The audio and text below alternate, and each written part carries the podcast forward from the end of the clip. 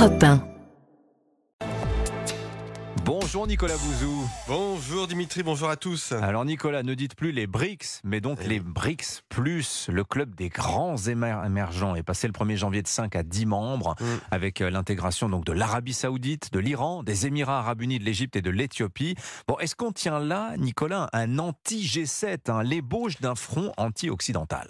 Bah, les premiers intéressés, c'est-à-dire les pays qui composent les BRICS, la Chine en tête, hein, vous répondrez oui, euh, en s'appuyant sur des chiffres qui sont spectaculaires. Hein, euh, 10 membres qui représentent euh, désormais la moitié de la population planétaire et un quart de l'économie mondiale. Donc c'est beaucoup. Et puis une orientation commune, hein, euh, diminuer la dépendance aux technologies occidentales et même à terme se passer du dollar. Mais quand on regarde les choses attentivement, au-delà des, effets d'annonce, les BRICS sont surtout un club soudé par le ressentiment occidental. D'ailleurs, la première réunion hein, euh, sous nouveau format se déroulera en Russie. Mais il n'y a pas de projet précis. Et pour cause, quel est le rapport entre la Chine, deuxième économie du monde, à la pointe de la technologie, et l'Iran, une théocratie pauvre, c'est sans doute un pléonasme, ou l'Arabie saoudite et les Émirats qui sont alliés des États-Unis?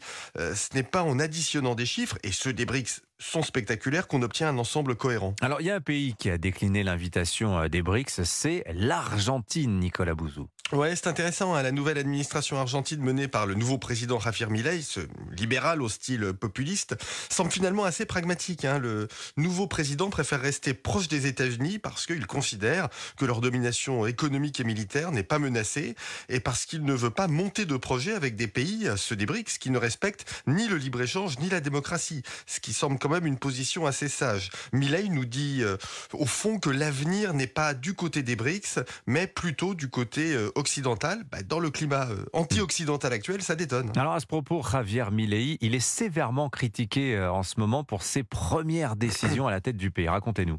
Ah, c'est un choc libéral, hein. c'est pas moi qui critiquerai ça. C'est un plan pour supprimer des normes, pour libéraliser le marché du travail, pour privatiser, pour augmenter la concurrence. L'idée fondamentale, hein, c'est que l'économie argentine a besoin de liberté, de compétition et de droits pour se développer. Euh, réduit aussi fortement la dépense publique et pour que l'économie ne plonge pas, euh, euh, il dévalue le peso, hein, la monnaie euh, argentine, pour relancer les exportations.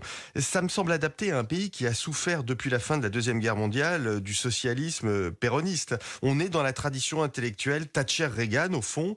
Si ça marche, hein, ça pourrait donner un coup de vieux à l'anti-occidentalisme antilibéral très en vogue chez les BRICS. Merci beaucoup Nicolas Bouzou. Signature Europe 1. À demain.